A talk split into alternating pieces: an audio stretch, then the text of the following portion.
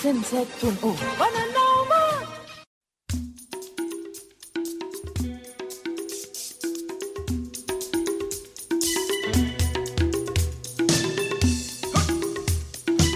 Montreal bajo cero. And and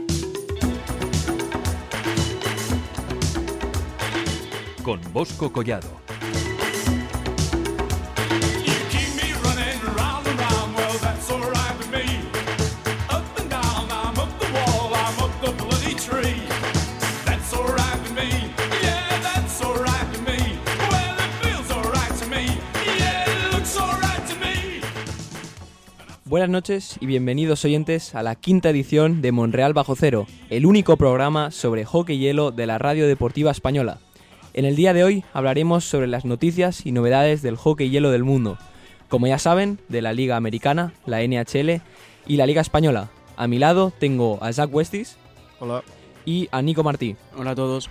Eh, somos los tres compañeros del equipo de hockey hielo del Barça. Y sin más dilación, empecemos con la primera de NHL.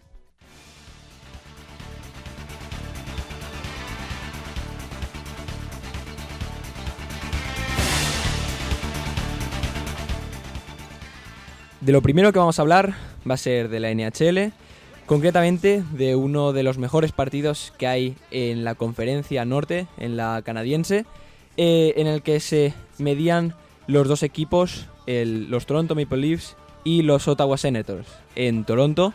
Y el, el partido, la verdad es que fue un partidazo, porque ya se sabía antes de empezar el partido que iba a ser eh, un gran partido, pero aparte con lo que pasó dentro de la pista, eh, lo hizo aún mejor.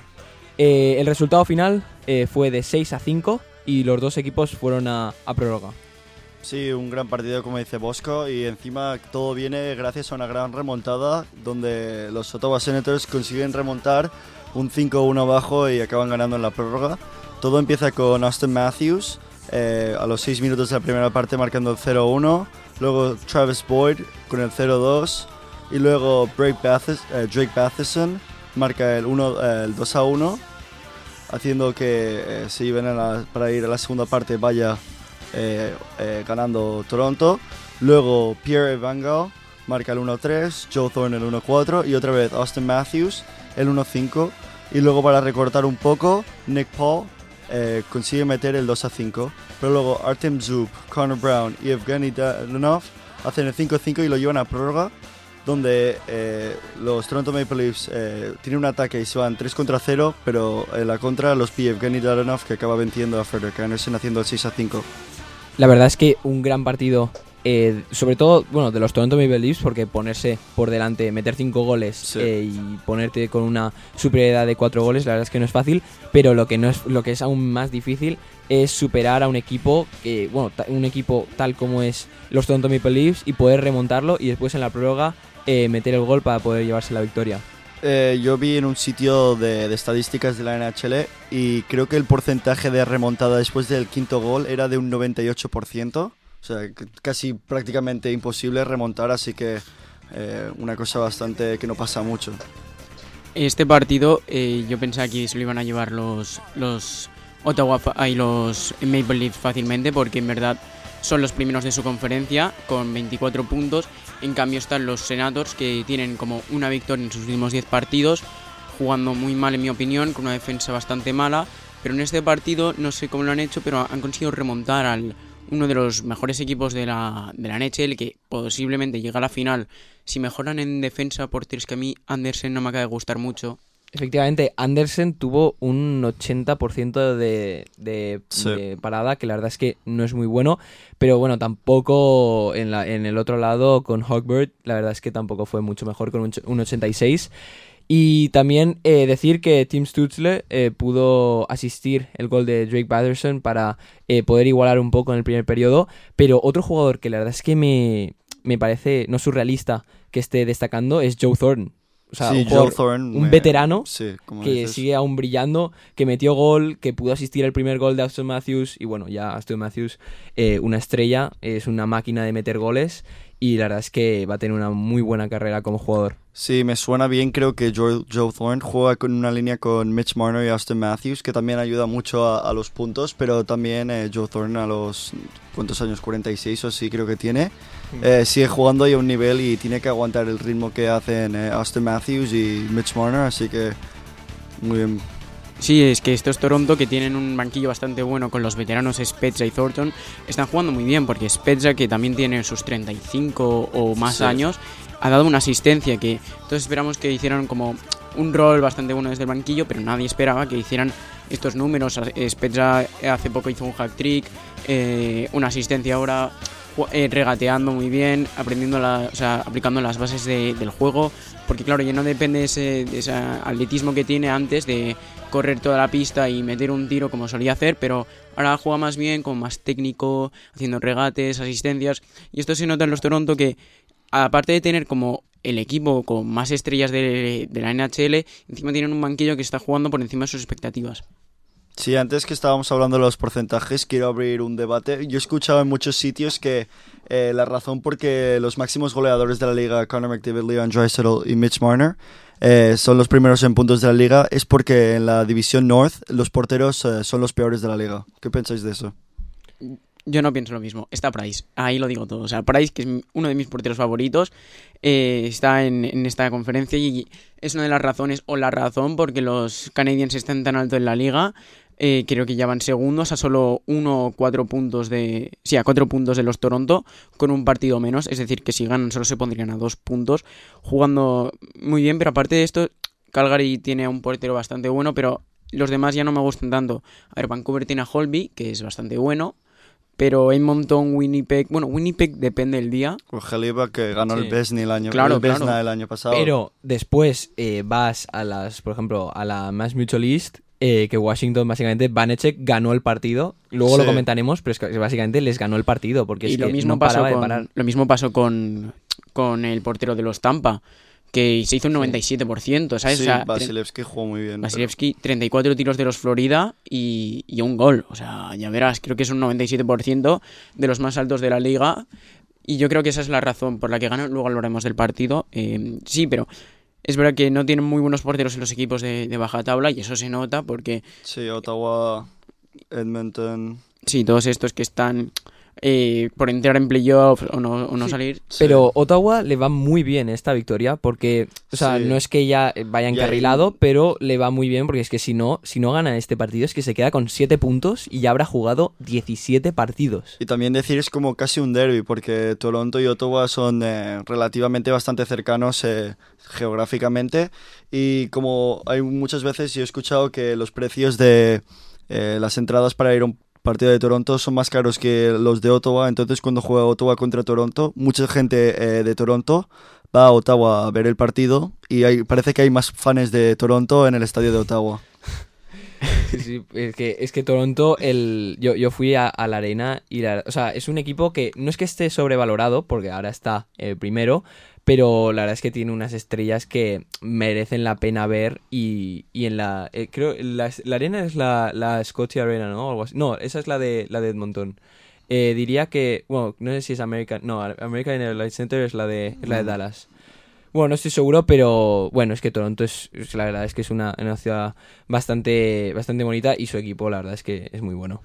Ota- eh, Toronto, que tiene eh, creo que el mayor número de estrellas en un equipo de la NHL, claro, es normal que cobren tanto por sus entradas. En cambio, Ottawa, que no tiene. O, o sea, tiene un buen rookie, pero no tiene muy buenas, muy buenas estrellas, y eso se nota. Encima, juegan muy, están jugando muy mal estas últimas temporadas, siempre final de tabla o por allí. En cambio, Toronto, que siempre.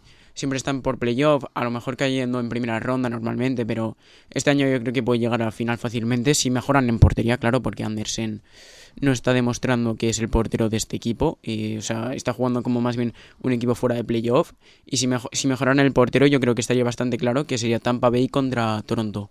Sí, eh, lo que dices es que también es. eh, han subido los precios un poco también por ahora, pero también es como un equipo histórico, ¿sabes? Entonces, eso, eh, aunque hace unos años tampoco eran. eran no entraban ni en playoff, pero seguían habiendo estos precios solo por, por la historia del, de- del club de Toronto. Sí, sí, es que entre él y los Montreal creo que son el equipo, o sea, los equipos con más Stanley Cups. Entonces es normal que cobren tanto, más que nada por la historia. Y encima ahora que tienen estrellas, los precios deben haber subido una barbaridad. Y lo de Ottawa que no tiene, sea, Ottawa que no es un equipo muy bueno y encima no tiene tanta historia, pues es normal que los de Toronto vayan a su estadio a ver los partidos. Yo también lo haría, si te soy sincero. Y una cosa que me sorprendió fue que yo eh, vimos a, gente en el partido de los eh, Lightning Panthers en, en, la, en, Florida. Pudimos ver a, gente ya asistiendo a los partidos. Eh, muy poca gente, por supuesto, que, eran, que iban por grupos. Pero la verdad es que me sorprendió bastante que, que pudiese haber asistencia a los partidos. Sí, creo que en algunos estados, eh, creo que Dallas también tiene fans. ah, algún otro equipo tendrá también. Creo que en algunos estados, y en este caso creo que Florida, eh, han abierto las puertas para algunos fans. Y me parece bien porque es una manera, pues una gran, eh, un gran ingreso para los equipos. Que, que con la pandemia ahora, en plan, o no tienen fans o tienen eh, mínima capacidad. Y ahora vamos a hacer eh, las predicciones para este siguiente partido. eh, que la- o sea, se vuelve a repetir este partido eh, Toronto-Ottawa. Eh, este es el, el, miérc- el miércoles que viene. em, que bueno, no, perdón, el miércoles que viene no, esta noche justamente se, se juega otra vez. Porque el partido fue eh, hace dos días y hoy se vuelve a repetir. Yo voy a tener que ir con Toronto a pesar de perder esto. Yo creo que van a estar bastante frustrados y creo que van a salir más fuertes. Eh, las estrellas tienen que demostrar eh, que son el primer puesto de la Scotia North y yo creo que van a ganar por más que nada frustración de lo que, es lo que les ha pasado en el último partido. Yo opino lo mismo que tú porque básicamente tenían el partido ganado y es por eso que supongo que se relajaron, pero a pesar de esto en el tercer gol ya tendrías que empezar a preocuparte y no entiendo cómo es posible que de un 5 a 1 queden 6 a 5, así que eh, si no, Toronto tiene que demostrar que son los que son los posibles campeones y candidatos de, de la final de la NHL y es por esto que creo que van a ganar mm, yo creo que 3 a 1 o algo así, no sé, me juego un poco. Sí, te la juegas un poco. Porque es que al final en la NHL es que es un poco impredecible. Porque como hemos visto, Sí. después comentaremos un partido de los Florida Panthers contra los Lightning.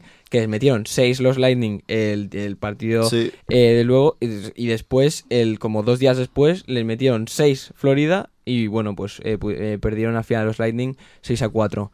Eh, pues así cerramos este partido y vamos a comentar el siguiente partido entre los Washington Capitals y los Pittsburgh Penguins.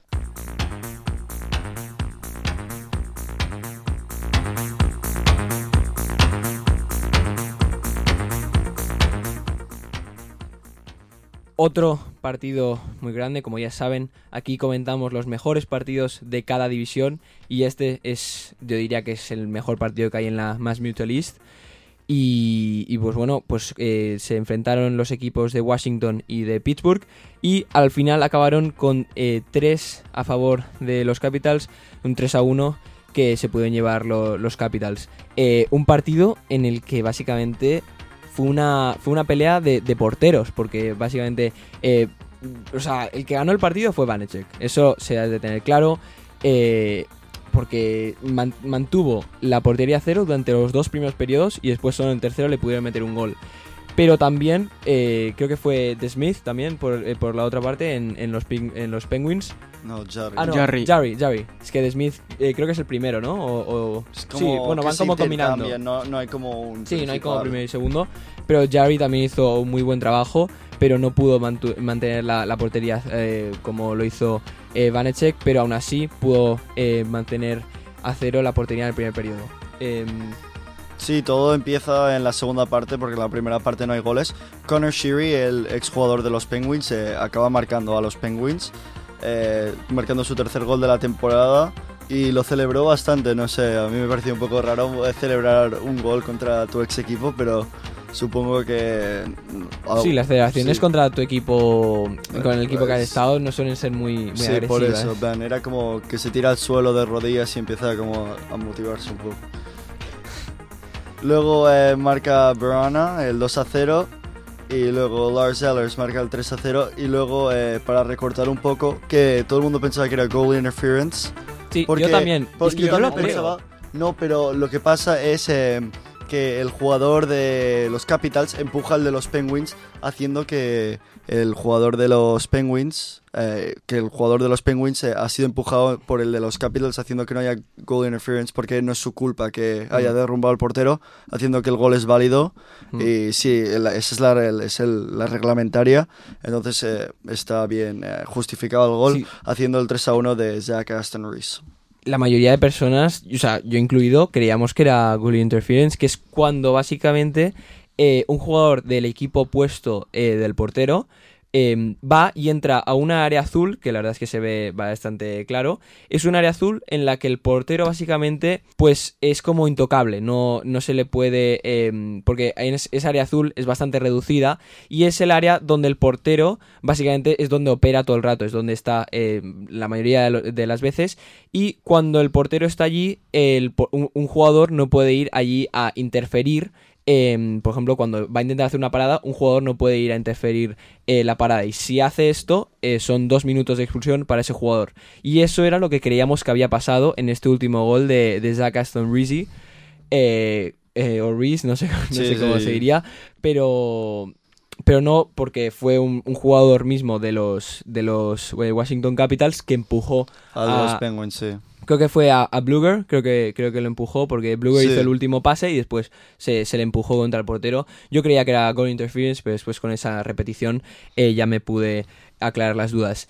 Eh, bastante flojos en powerplay, ¿eh? Bueno, es que bastante flojos no, es que ningún gol. Sí, ningún gol de Un 5 cero power de plays. 5 Y eh, los cero de Capitals. Y los Capitals que también son conocidos por su power play con Ovechkin, Backstrom, Moshe. Su power play para mí es el más completo de la liga y de 5 power plays no marcar ninguno me sorprende bastante. A ver, que Pittsburgh también 0 de 3. O sea, ambos equipos flojísimos en los power plays, eh, desaprovechando en todos. Y Washington 42 tiros. O sea, sí, 42 tíos. una barbaridad de tiros bastante. comparado con los 27 de, de los Pittsburgh. Pero claro, es eso, que eh, fue Vanench quien les dio el partido a los, a los Washington. Sí. Pero también, eh, en el- si Jarry, hubieran sí. sido, claro, si hubieran sido los Jarry, 47 eh, al revés, 42 tiros, 3 goles está muy bien. Hombre, Jarry es es por un- encima de un 90. sí, 93%. 92, sí. Bueno, sí. Ah, no, sí, 92,93. 93, 93. O sea, partidazo de ambos porteros, en mi opinión. Eh, Sí. No sabría decirte cuál es, cuál es mejor, porque claro, es verdad que tiene mejor estadística Vanecek, pero claro, los 42 tiros contra los 27 y encima los 5 power plays, que supongo que ahí también tuvo mucho que ver, parando a Ovechkin, que, que Ovechkin, que venía de Lo un canceló totalmente. Claro, o sea, Ovechkin. Que venía de un- La semana pasada se hizo un partidazo, dos goles y dos asistencias, y acabó con cero puntos, cero asistencias, cero en todo, básicamente. Que es un jugador que, con cinco power plays, yo supondría que al menos habría marcado un gol o habría hecho una asistencia, porque este tipo de jugadores destaca sobre todo en esta en estas ocasiones en los de eh, tengo no tengo nadie que me defienda pues meto un slap al portero y con, su fuerza de tiros es muy normal que entren ese tipo de tiros.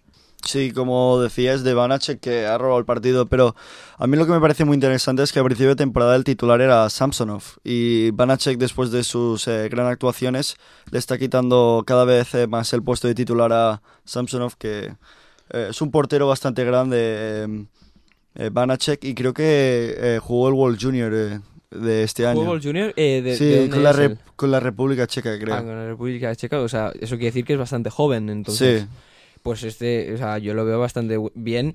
Y vemos que estos dos equipos tienen dos porteros que los dos podían ser titulares perfectamente. O sea, que Vanacek y Samsonov luchan por este primer puesto, pero los dos son casi, o sea, son de calidad eh, máxima, que es algo que no se ve mucho. Suele ser un portero muy bueno eh, titular y después pues uno de reserva que no, no lo es tanto, pero tanto Vanacek como Samsonov y después Jarry y The Smith son los dos, eh, bueno, son eh, las dos parejas son, son muy em, como, sí, son, son las dos que podían ser titulares perfectamente.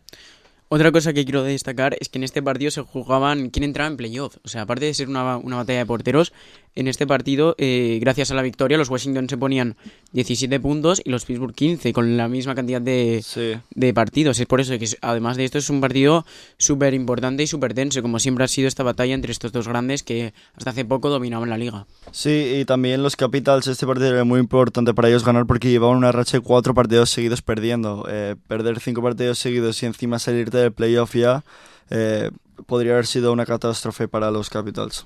Es que estos Capitals eh, les cuesta mucho aguantar la tercera parte, ¿no? Por lo que vimos eh, en los últimos partidos. Es como lo contrario a los, a los Boston, que normalmente los Boston empiezan mal, pero es siempre la última parte que con su trío de delanteros consigue, consigue remontar.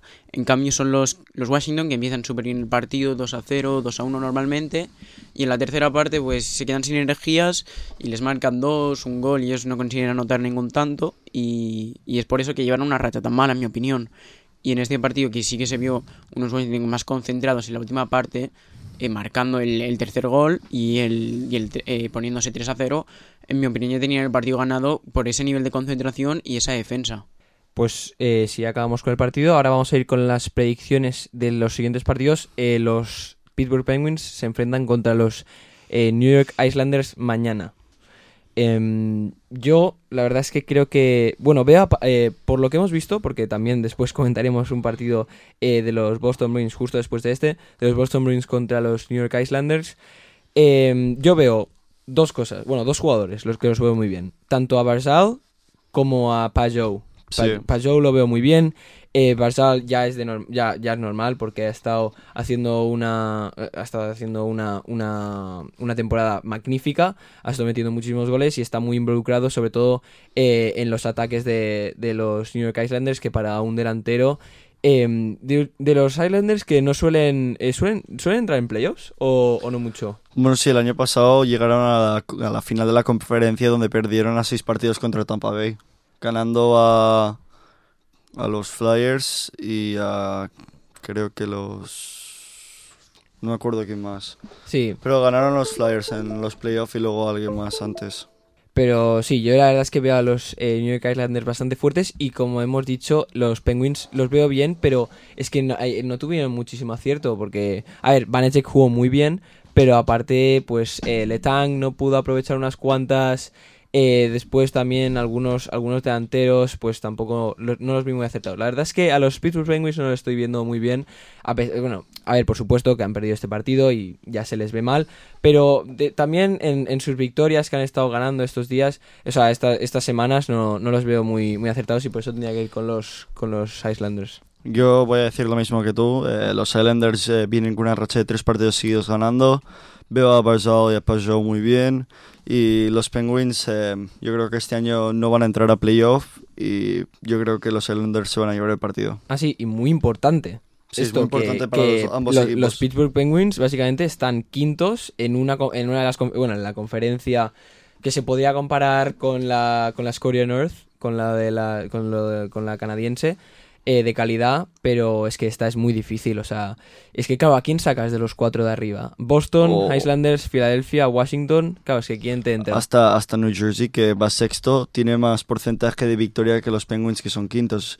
Hmm. Y Buffalo y los Rangers, eh, aunque no vayan tan bien ahora mismo, Ah, sí se ponen a ganar un poco más de partidos. o sea, Eh, yo creo que van a ganar los, los Islanders, que, que van segundos en la liga, con un muy buen porcentaje, eh, también 6,3, bueno, es un porcentaje decente, pero en 15 partidos 19 puntos, y si pierden su próximo partido los Boston, eh, se podrían a solo 3, puntos de diferencia y la misma cantidad de partidos, que está relativamente cerca los Boston, que son uno de los mejores equipos de la liga y lo han estado demostrando estos últimos partidos, y en cambio unos Pittsburgh que están empezando a jugar mal, eh, ya se nota que que no creo que vayan a entrar en playoff, estoy de acuerdo con Bosco, que los, los Washington que ahora que han empezado a encontrar su ritmo, los Philadelphia, los Islanders, todos estos son equipos de, grandes, de un gran nivel, en cambio los Pittsburgh son, es un equipo que tiene buenas estrellas, buenos jugadores, pero no es un equipo de playoff como lo son los otros cuatro. Y pues ahora saltamos a- al otro lado con los eh, Capitals que juegan contra los eh, Buffalo Sabres eh, mañana. Em, bueno. Bueno, eh, estos- este partido yo creo que se ha jugado mucho esta temporada. Eh, creo que han habido como mínimo cinco partidos entre estos dos equipos y la mayoría de los partidos se los ha llevado los Capitals.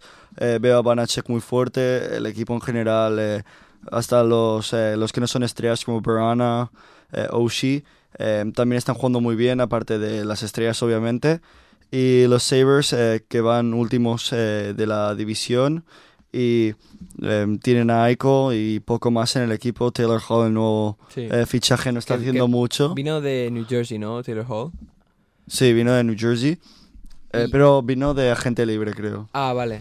Y bueno, lo que has dicho, que, que Buffalo es que ha perdido, han hecho cinco partidos y solo uno lo ha conseguido ganar Buffalo y en parte a penaltis. O sea, Sí, por eso, por eso tengo que decir los Capitals, más también los Sabres de portero no van muy fuertes eh, y los Capitals, eh, si Ovechkin tiene su día de tiro eh, y afina la puntería más que el otro partido, puede acabar metiendo un hat-trick fácilmente. Yo estoy de acuerdo con vosotros porque estamos comprando unos Washington que tienen estrellas, eh, jugadores de banquillo súper buenos. Vanecek está en un nivel impresionante. En cambio, tenemos unos Buffalo que, como bien ha dicho Bosco, vienen de una racha bastante perdedora y encima su único partido es en penaltis, cosa que deja bastante que desear. Y dependen solamente de, de Eichel, que es un gran jugador en mi opinión, pero que no tiene ni la experiencia de, de playoff, entonces no puede llevar a este equipo a la victoria. O sea que está bastante claro que los Capitals, que están en su mejor momento o de los mejores momentos de la liga, eh, van a ganar eh, el partido. Pues concluyendo así la primera de NHL, ahora vamos a hacer una pequeña pausa musical y volveremos aún más fuertes con la segunda de NHL y aún más partidos emocionantes.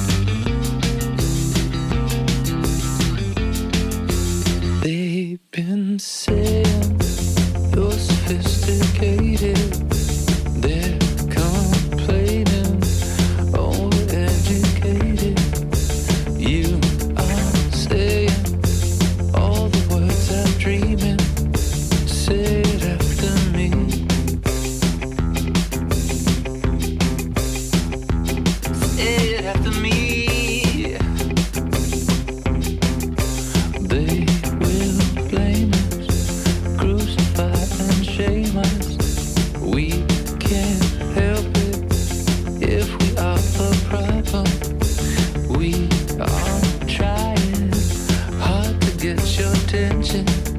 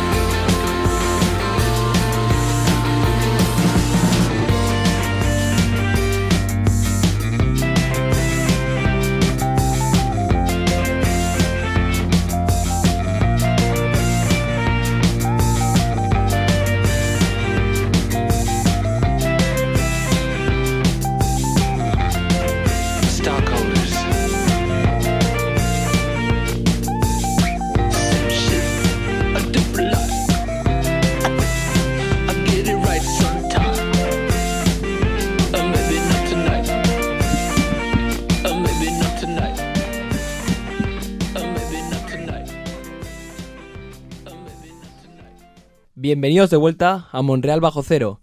Les recordamos que nos pueden oír eh, en Radio Bonanova, el 107.1 FM de Barcelona, y también nos pueden oír por nuestra web monrealbajocero.com.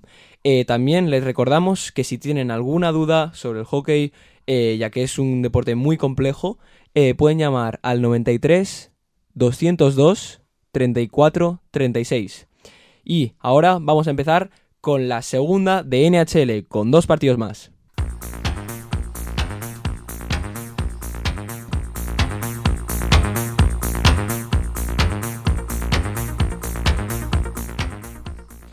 Del primer partido que vamos a comentar, eh, va a ser un partido que ya ha salido previamente en, en la conversación y es un, eh, la verdad es que es un, un partido que básicamente no, no se vio muchísima eh, igualdad ya que fue una superioridad completa de los Tampa Bay Lightning, los, los campeones de la Stanley Cup del año pasado, contra los Florida Panthers que la verdad es que no pasan muy desapercibidos ya que están ahora mismo en un segundo. eh, bueno, están segundos, en segundos en la liga. O sea, ya mm, es un equipo que no sale mucho eh, porque no, no es muy conocido. Uno de sus mejores jugadores eh, sería. Barkov. Exacto, Barkov. Barkov, que para mí es uno de los mejores jugadores de la liga eh, y no es nada reconocido. Yo creo que Exacto. no mucha gente ni sabe ni quién es. Eso es. Es un equipo que no, no, no se conoce mucho. Por ejemplo, Carolina, que es el, el tercero de, de esta Discover Central, se conoce muchísimo más. O Chicago y estos equipos más. Pero Florida es un equipo que pasa bastante desapercibido, pero que ha estado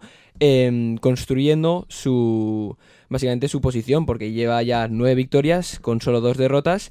Y ahora eh, la verdad es que tuvo un poco de castigo por parte de los eh, Tampa Bay Lightning y el partido acabó 6 a 1. Zach. Sí, eh, todo empieza en la segunda parte. La primera parte acaba 0-0, pero luego, unos minutos dentro, Palat marca su sexto gol de la temporada haciendo el 1-0. Y luego Matthew Joseph, que marca un golazo, eh, que Sí. hace un regate y lo mete por el caño. La jugada de la semana, totalmente. O sea, yo diría que sería la jugada de semana porque se consigue ir totalmente por velocidad eh, de, los de los defensas de, de los Panthers y al final la verdad es que el movimiento es perfecto. Eh, hace como Sí. un amago de, de tiro que se va hacia la, hacia la izquierda y la verdad es que deja em, al portero, que ahora voy a mirar quién es, eh, Bobrovsky. Bobrovsky, que lo deja, lo deja bastante, no humillado, pero después le mete un caño que y, y a partir de ahí ya empieza, ya empieza lo, lo horrible. Sí, luego sigue Tyler Johnson marcando eh, dos goles en la misma parte, eh, buenos goles eh, y buena presión por Tampa haciendo un 4-0 después de la segunda parte. Luego recorta un poco Frank Petrano eh, con el 4-1, pero luego Volkov que, marca, que ha marcado tres goles esta temporada y está jugando bastante bien últimamente. Y eh, luego Barkley Goodrow eh, hacen el 6 1 y Goodrow marca un gol muy similar al de Joseph, eh, el mismo regate, bueno, no es como el mismo regate, pero es como acaba tirando en el caño. Sí, Sí. exacto. Es, es, es uno- es un movimiento que se hace bastante, que es cuando ha- haces un amago y cuando el portero ya se ha tirado de, de mariposa, eh, que es cuando están con las rodillas ya en el suelo, que les cuesta más moverse, eh, lo que haces es vas hacia un lado para que eh, abra las piernas y ya ahí es cuando chutan el puck entre las piernas y consiguen marcar el gol, que la verdad es que es un gol bastante... Es un gol que se ve mucho, pero que es muy bonito porque se ve que es como que el, el jugador manipula totalmente Al los portero, movimientos sí. sí, de los porteros. Eh, después, bueno, fue un partido, es que, que nada que decir, es que fue un partido que dominó totalmente los eh, Tampa Bay. Pues yo no estoy de acuerdo contigo porque en el primer en el primer tercio Florida empezó más fuerte, creo que tiraron como 11 veces a portería y en cambio los Tampa les costó mucho más arrancar con solo tres tiros en la primera parte. eh, y esto se notó porque los Florida estaban mucho más, defendían mucho mejor, patinaban más, atacaban más. Claro, pero es que teniendo a Vasilevsky y, y es lo que pasó, que tenían una muy buena defensa estos Tampa y lo que hacían era jugar más a la contra al principio. Entonces es como se dio el primer gol y que fue un pase desde atrás hasta el delantero y hizo la finta, el golazo de Caño. Y claro, los hubo un momento que los eh, Florida llevan como 28 tiros, o no, 33 tiros y no habían conseguido marcar ningún gol. Entonces, claro, eso hace que, la moral de este equipo eh, se desmorone. Entonces, claro, en vez de, de ir como tan intensos como en la primera parte, se centren más en ataque, hagan tiros así tontos y los, y los Tampa juegan de una manera más organizada y es entonces en esos momentos donde sí que se vio quién era el claro quién, quién estaba dominando el partido. Pero es que era eso, es que eh, fue Vasilevsky quien derrumbó al equipo de los, de los Florida por completo y no, pudo- no pudieron hacer nada también con los ataques rápidos y, la, y las jugadas organizadas de los Tampa. Es por esto que considero que sí que es verdad que dominaron los, los Tampa, pero no de una manera arrasadora, sino que 34 tiros de los Florida, 28 de los Tampa, bastante igualados en este aspecto, pero es, es eso, son los esa es la diferencia de porteros. Y yo no culpo a los, al portero de los Florida, culpo a su defensa, que no estuvo para nada fina, abandonándole como en cinco ocasiones, que se tuvo que hacer como unos contra ceros, que en mi opinión es de lo más difícil que hay para parar, y al final le marcaron como tres goles de caño al portero. Sí, eh, lo que dices también la defensa. Eh, su, su mejor defensa es Aaron Eckler, eh, pero eh, es más ofensivo. Y, eh, pero aquí se ve el ex de Tampa, Antoine Stroman. es el que, el que peor lo hace con un menos 3, que quiere decir que ha estado en, el gol por, en la pista por tres goles más en contra que a favor. Así que sí, eh, lo que dices, totalmente de acuerdo con, Mm. con lo que dices, Yo- que la defensa ha fallado. Yo también coincido con Nico, eh, porque Vasilevsky básicamente es que ha sido la semana, la verdad, de los porteros, porque eh, Vanacek eh, ganó el partido para los Capitals y después Vasilevsky es que con un porcentaje aún mejor, con un 97, que eso es muy alto. Ya eh, estamos hablando, bueno, es que, bueno, el mejor portero del mundo, la verdad. Y, pero otra cosa que, que me da a pensar es, es que los Panthers, es que de cuatro powerplays no aprovecharán ninguno. O sea, ahí ya se ve que un, un powerplay que suele ser eh, unos dos minutos que son de, de tiros a tope. Claro, cuando tienes a un portero como Vasilevsky delante y ves que estás haciendo tus combinaciones perfectas y que estás haciendo tus tiros perfectos y ves que no te entra ninguno, pues al final lo que ha dicho Nico, que al final ya, pues eh, la moral pues ya se te destruye y, acabas como acabas. Sí, lo que decís, yo creo que Vasilevsky, a pesar de todo el resultado de 6-1 y lo, y lo que queráis decir que el ataque es el que ha ganado el partido, para mí es eh, eh, el que gana es de- debajo de los palos Vasilevsky porque todo empieza a, a raíz de todas sus paradas, entonces Tampa Bay acaba marcando y haciendo que el partido fuera 6-1, pero si hubieran marcado un par de goles el partido podría haber empezado 0-2 en contra y podría ser otro partido distinto. Es que estoy completamente de acuerdo contigo. Es que es eso, que eh, según las paradas de Vasilevsky, la intensidad de los Florida baja y esto se nota como en el tercer cuarto, que creo que tienen una racha de 15 minutos, un tiro. O sea, ya ves tú, en ese momento los Florida se, se rinden, básicamente, ante unos Tampa Bay imparables, con unos ataques rápidos y una defensa espectacular. O sea, que, que no, puedo, no puedo culpar a esto al portero, sino culpar a la defensa y a la mala organización del entrenador también, que no hizo ningún cambio. Y, ah, yo, si hubiera visto que después de 30 tiros no marcas ningún gol, habría intentado cambiar un, un poco la estrategia del equipo, pero lo dejó tal cual y al final, pues esto también, entre la defensa y la mala, y la mala estrategia del entrenador, fue lo que dio la victoria a los Tampa. Sí, también se podría considerar que fue una mala gestión del entrenador. Eh, y otra cosa que quiero apuntar es que este partido vale, era importante, pero tampoco mucho, porque los dos, los dos eh, equipos pues están eh, Tampa Bay primero y Florida segundo. Y yo diría que van a entrar estos dos en playoffs bastante asegurado.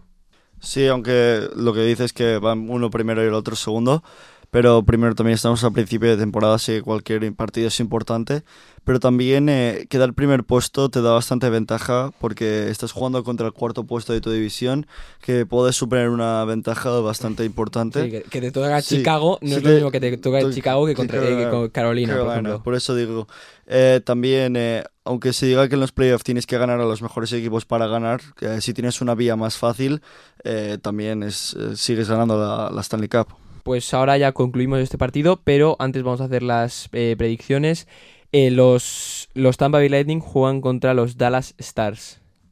Eh, este, este viernes porque el de. Perdón, este domingo, porque el del jueves se ha pospuesto.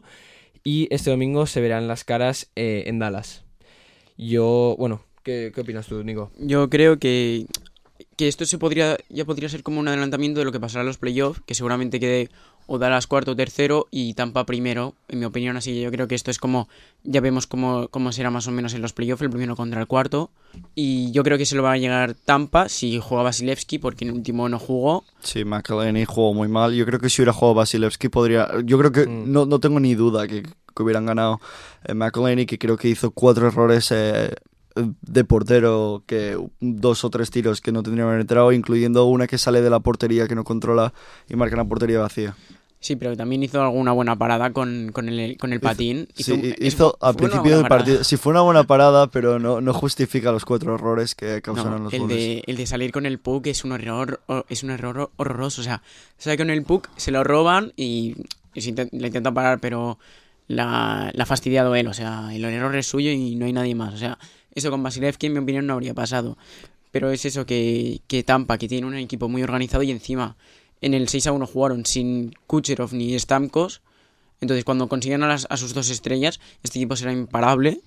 Entonces, eh, si juega alguno de esos dos en el partido, creo que Stamkos podría llegar a jugar. Stamkos creo que jugó- no jugó el, el que hemos comentado, pero jugó el que el, que, El el, seis a de cuatro. 6 a 6 a 4 lo 4, jugó, sí. Pero Kucherov, ¿qué le pasa? Está lesionado, Kucherov está hasta los playoffs, hasta los playoffs, creo que está lesionado, o sea, Sí. está toda la Ya temporada. lo vi que, que volvía. Pero cuando esté, es- mientras se clasifiquen a playoff, yo creo que Tampa Bay Mm. no tendría que tener problemas como para Sí, no eh, hacer un, un- llegar a- bastante lejos. Tampoco digo ganar porque es muy difícil ganar dos años seguidos, pero llegar lejos sí. A ver, con, si tienes un buen equipo y, y pues eh, mantener a estos jugadores y que no te pase lo que le ha pasado, por ejemplo, a Kucherov, que mira, se le, se le llega a acabar la, la temporada y la verdad es que podía ser un vacío para el equipo muy fuerte, pero si tenemos la buena noticia de que puede volver para playoffs y, y pues jugar para, para su equipo y la verdad es que le podía dar muchísimos números de poder ganar eh, la liga. Completamente de acuerdo. eh, y el, el siguiente partido. El siguiente partido de los eh, Florida... Sí, Bueno. yo, yo iba a predecir también.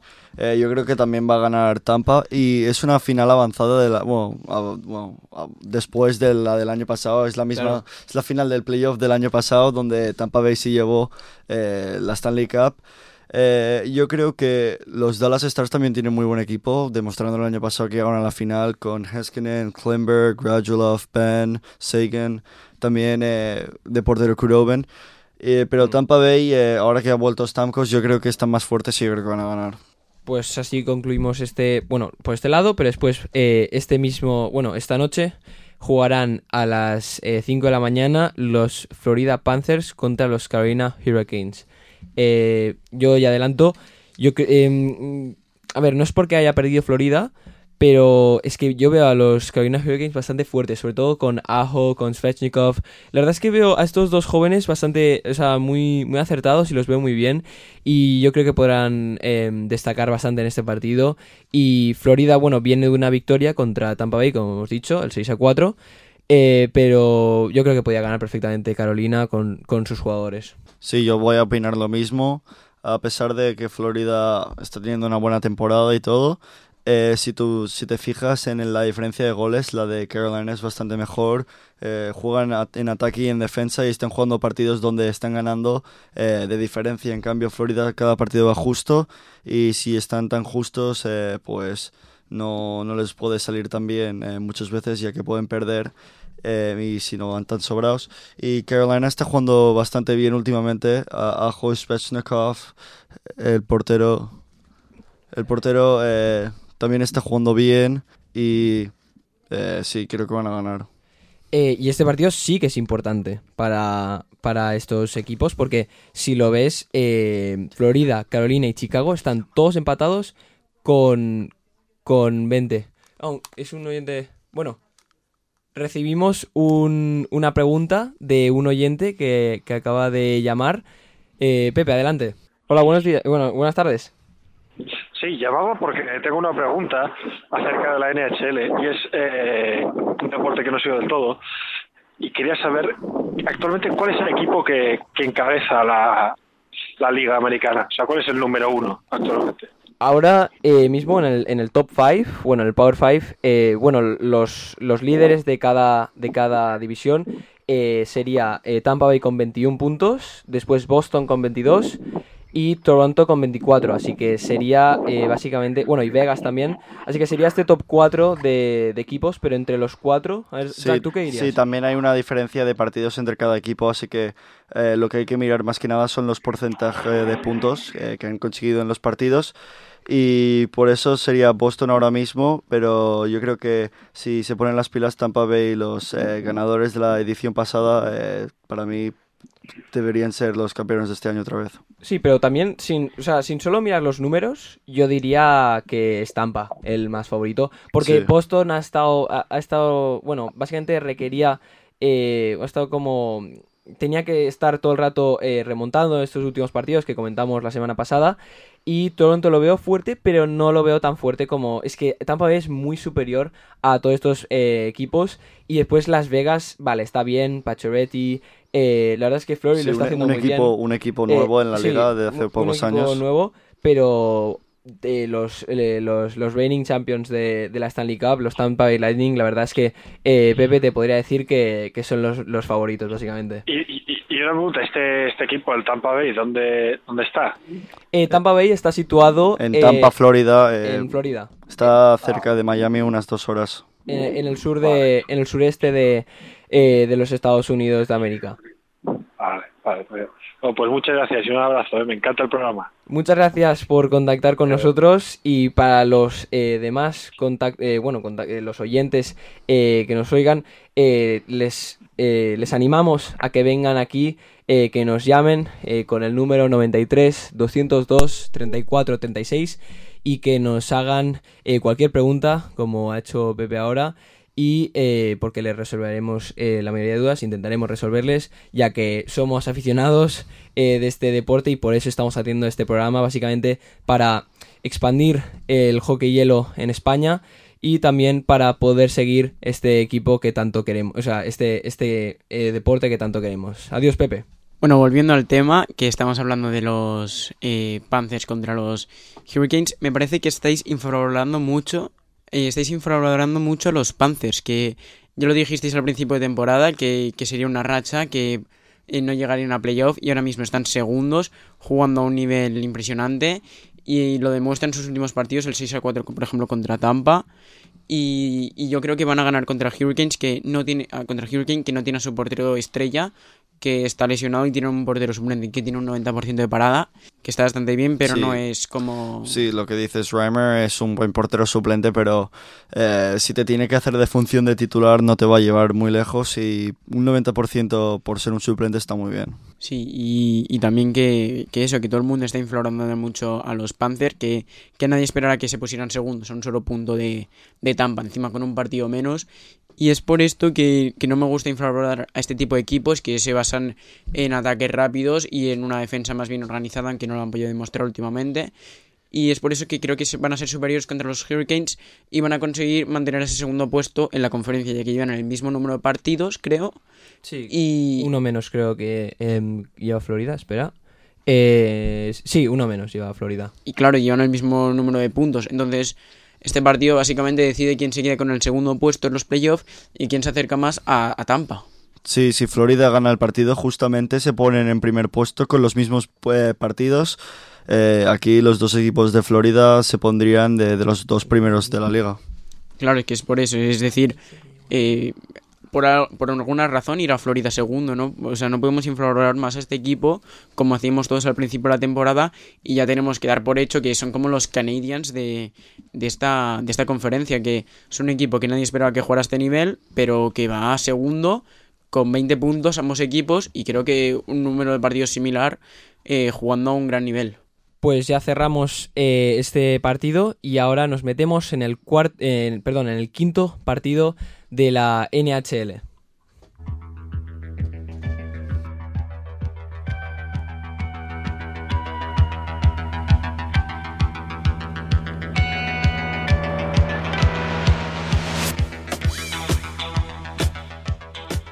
Eh, un partido muy esperado en esta, en esta división, eh, la división oeste, la Honda West, eh, entre dos, la verdad es que do- dos equipazos, eh, los dos bastante, no, sobre, no- sobrevalorados, pero muy bien valorados, porque ninguno está sobrevalorado ni infravalorado, pero los dos, la verdad es que por Colorado apostó muchísima gente al principio de temporada, diciendo que tenía un muy buen equipo, y es lo que se está demostrando, y también Las Vegas, que, que la verdad es que también tiene un buenísimo equipo con Pacioretty, eh, bueno, con muchos más. También eh, en portería, sobre todo, es la que es donde ha, destacado también este, este partido. Eh, Marc-André ya no un veterano, pero un, portero que ha estado muchísimo en esta liga.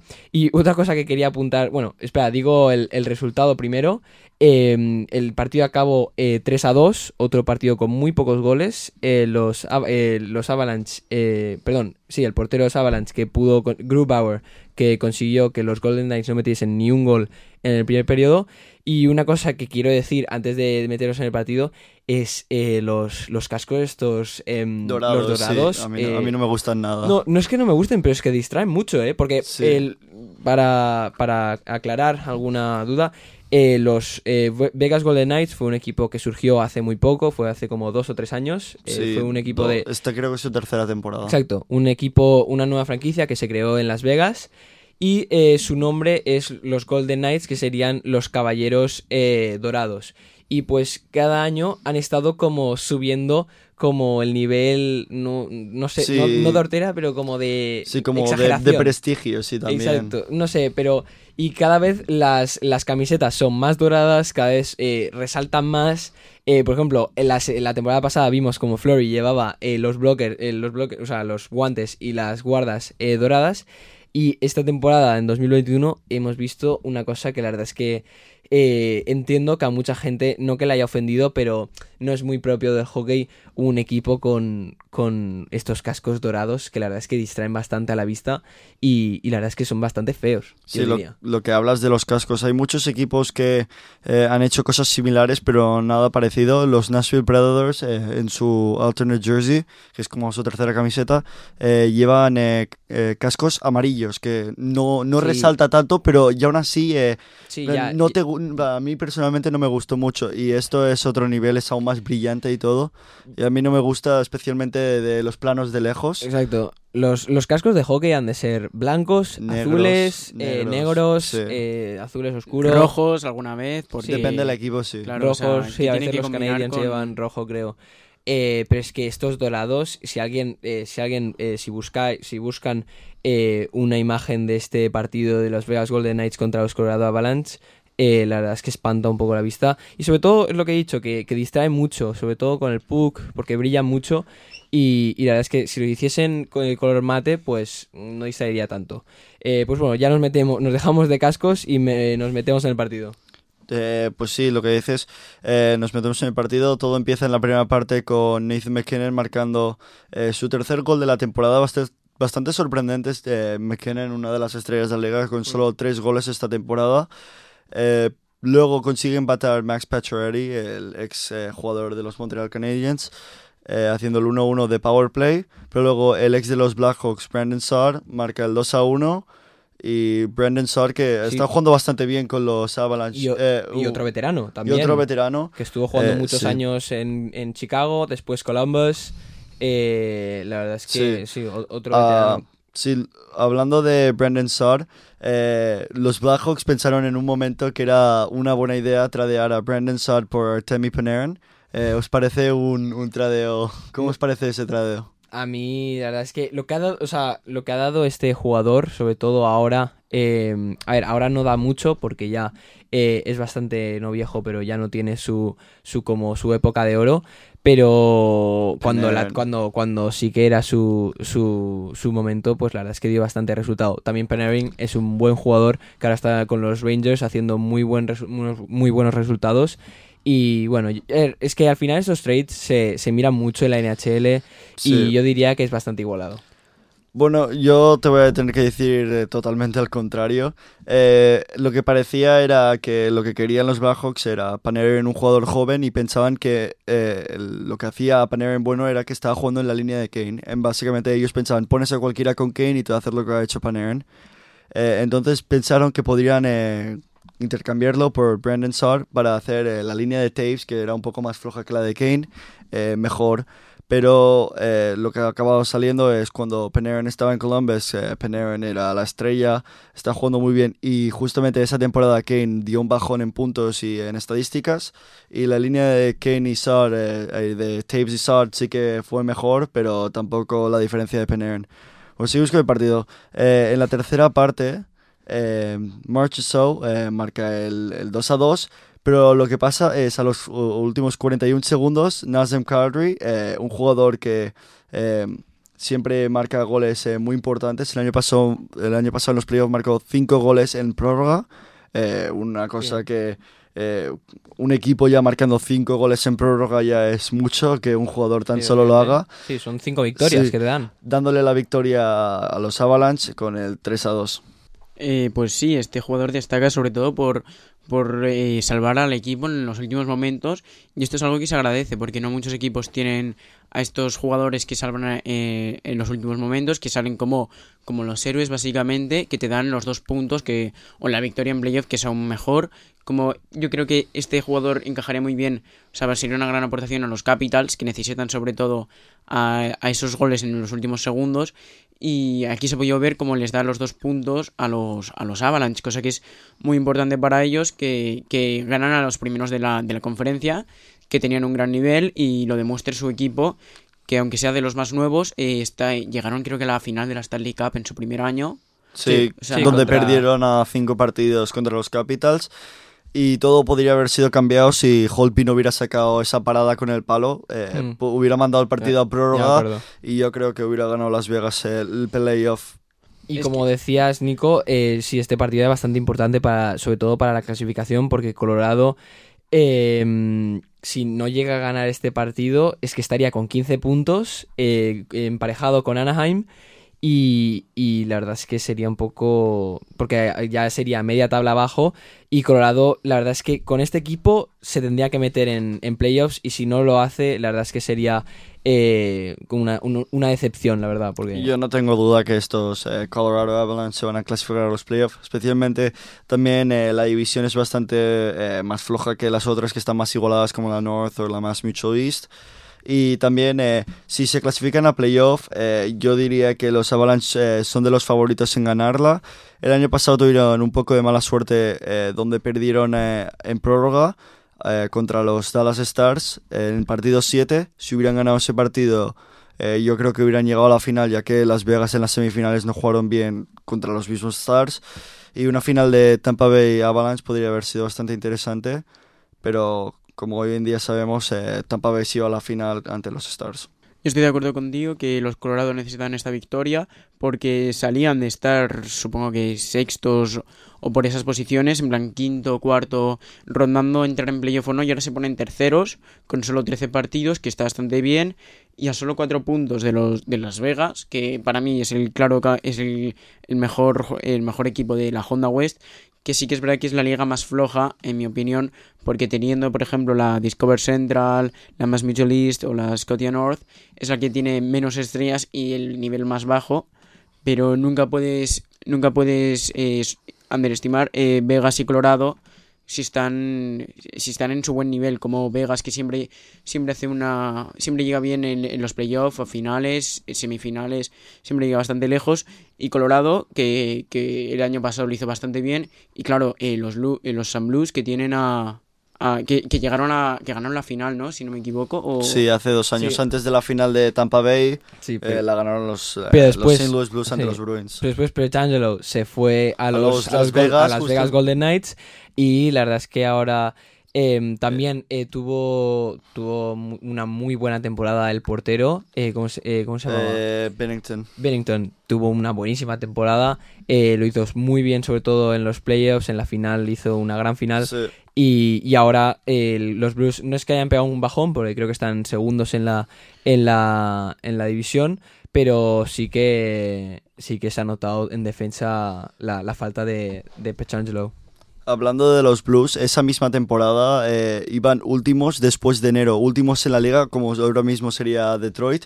eh, pero después de la mitad de la temporada, un equipo que en ese momento tú pensarías que están eh, buscando ya picks para el draft, pero no sé qué les pasó y se pusieron las pilas y a finales de, de, de esa misma temporada clasificaron al playoff y solo estuvieron a dos puntos del primer puesto.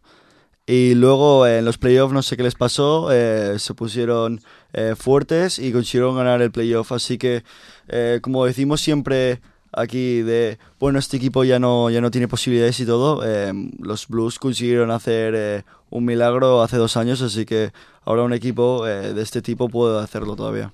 Es básicamente lo contrario a lo que hicieron los, los Buffalo, ¿no? Que iban primeros. Sí. en esa- creo que es esa misma temporada. Sí, pero los, los Blues bastante más exagerados después hombre, de... no, hombre, de primeros, de, primeros de, de clasificación a no clasificarse a playoff. Pero los, diez los, los Sabres era como los 10 primeros partidos van ganando.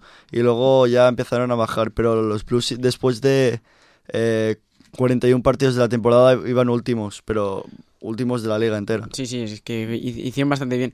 Pero lo que has dicho es que les falta una defensa, eh, un buen def- una estrella que sea defensiva, porque como lo vimos contra los Colorado, el 8-0 eh, ya nos dijo que, que estos Salus no tienen ni la defensa ni las estrellas para ganar la Stanley Cup como lo hicieron hace dos años. Y estoy de acuerdo con vosotros en que es un buen equipo, pero que se ha notado mucho la diferencia en años anteriores que en este año. Y creo que el campeón de la Honda West va a ser Las Vegas. Y no creo que llegue a la final, pero sí que puede- creo que llegue a las finales de la conferencia. Yo creo que a pesar de ser la división más floja, yo creo que hay muchas posibilidades que el ganador de, de este año pueda venir eh, de entre estos tres equipos, eh, Vegas, St. Louis y Colorado.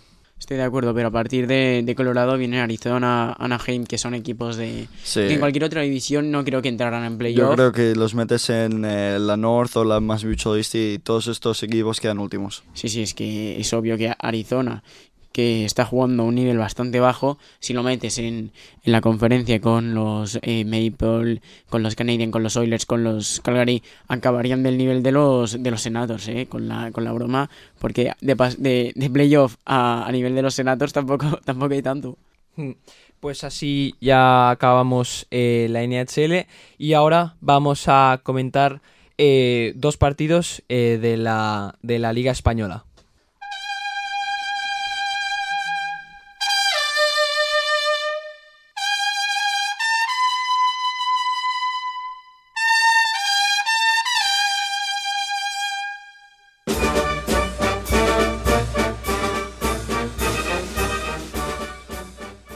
Primer partido que vamos a comentar va a ser una victoria del club Hielo Jaca, perdón, el club de Hielo no, el, el club Gel Puchardá, eh, que marcó 8 goles contra un Majadahonda que tampoco eh, se rindió y pudo marcar 5 goles, algo que no es muy, eh, no es muy común contra el, el gran portero que tiene el Puchardá, eh, un portero que la verdad es que, como comentamos eh, las semanas pasadas, em, básicamente no es que les dio la liga, pero es lo que al final se refleja lo que estamos hablando de la NHL. Tener un portero bueno al final es lo que te va a hacer ganar campeonatos porque tener una buena seguridad detrás en la, en la portería es lo que te permite poder ganar títulos.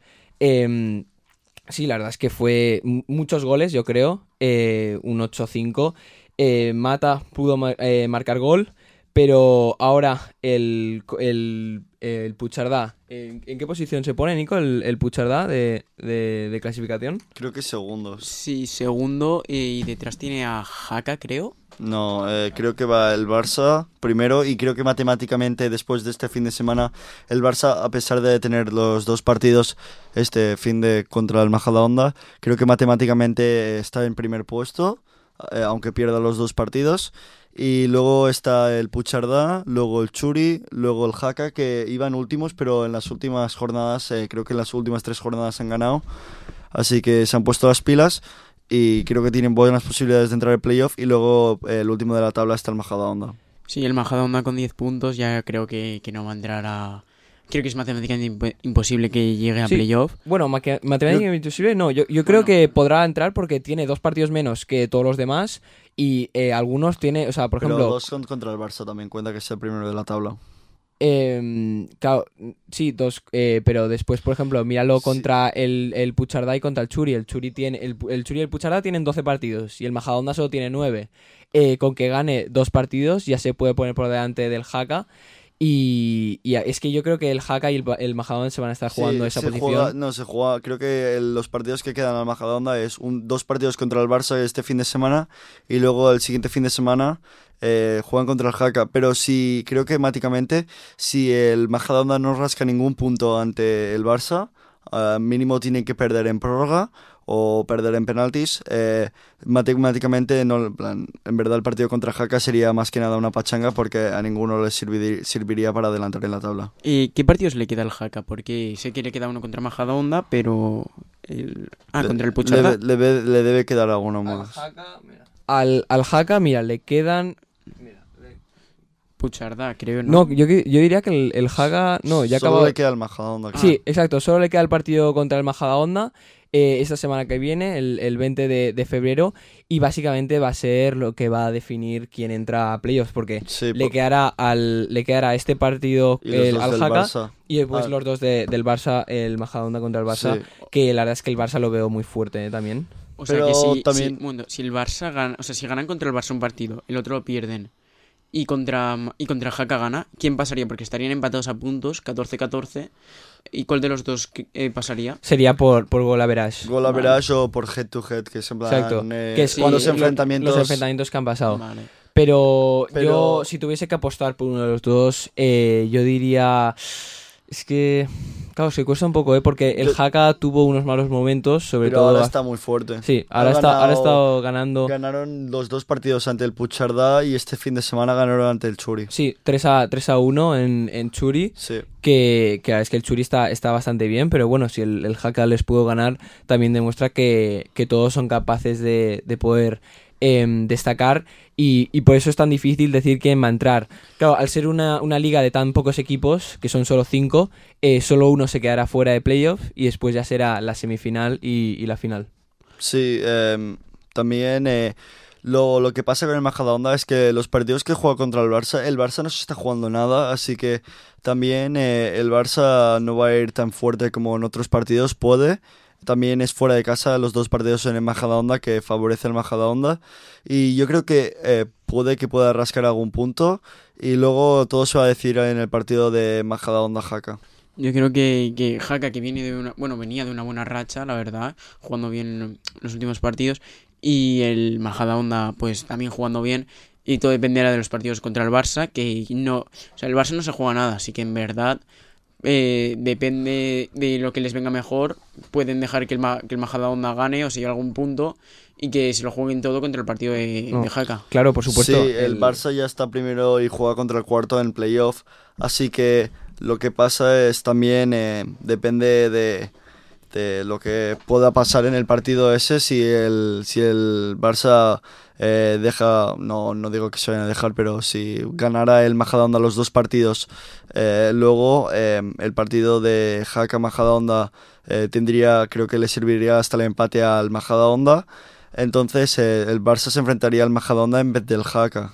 Si te soy sincero, no creo que el Barça se deje. No, Conoce- no, sí, no, no, no he Cono- dicho eso. digo. no, no, sí lo he dicho yo, pero digo, conociendo al Barça, van a ir a por todas y van a aprovechar estos dos, estos Sí. dos partidos ya para prepararse para los playoffs. Sí, no van a aflojar. Hombre, no, conociendo al Barça van a ir encima aún más porque es la última recta y conociendo al entrenador y a todo el mundo van a ir a muerte y van a intentar eh, meter la máxima cantidad de goles posibles y calentarse por si por si les toca contra Majadahonda en ese cuarto puesto. Y bueno, también ha- hay que decir que el Barça eh, lleva ya como dos, dos fines de semana y con este vamos a hacer tres fines de semana sin jugar. Bueno, que eso pero también... Este fin de semana juegan. Este fin de semana que viene... No, Cre- creo, creo que no juegan este fin de semana que viene, diría. Ah, pues. Creo que también, eh, otra vez, porque, claro, al ser una liga de cinco, se juegan eh, dos partidos por jornada y uno siempre se queda fuera. Y como el Haka, eh, como el Barça y el Majadahonda no pudieron jugar ese partido por los protocolos de, de COVID, eh, se aplazó y después, eh, esta semana pasada, tocaba eh, que el Barça no jugase Ah, y que sí, sí. diría que esta semana tampoco, así que ya es la siguiente eh, contra Sí. el Majadahonda, porque claro, esta siguiente es, es contra el, el Majadahonda juegan contra, contra el Haka y ya será ya la siguiente cuando el Majadahonda pueda ya poder optar por meterse en los playoffs. Sí, y con el resultado que está ahora mismo en la tabla, eh, lo más probable es que los playoffs acaben siendo eh, Barça contra Jaca y luego eh, Puchardá, que es el segundo puesto matemáticamente, contra Churi. Creo que la única manera que eh, se puede adelantar al Churi, creo que es si Majadahonda gana los tres partidos. Claro. Eh, Pero entonces creo que está bastante seguro que va a ser eh, Churi contra Majada- eh, Churi contra Puigcerdá. Yo opino lo mismo que tú, yo creo que va a ser Barça-Jaca, porque no creo que Majadahonda consiga ganar o llevar a prórroga los dos partidos contra el Barça. Entonces es por eso que creo que se van a enfrentar Barça-Jaca, que yo creo que el vencedor va a ser el Barça en esa ronda. Y luego vendría Pucharda contra Churi, que es para mí la- muy igualados, los dos son... Sí, la verdad es que es bastante impredecible, Sí. ¿eh? porque es- La final del año pasado. Sí, es que esos dos son equipos de, de gran nivel, eh, muy igualados, eh, jugando muy bien estas, estas últimas jornadas, pero claro, eh, no creo que, que ganen la final. Yo creo que el Barça va a ser campeón de este año de la liga, pero si tuviera que apostar yo diría que llegará a la final Pucharda contra Barça, por lo que vi en los últimos partidos, así que mi, mi apuesta sería que pasarán eh, Pucharda y que pasará el Barça. Pues así ya acabamos eh, la Liga Española y también Monreal bajo cero.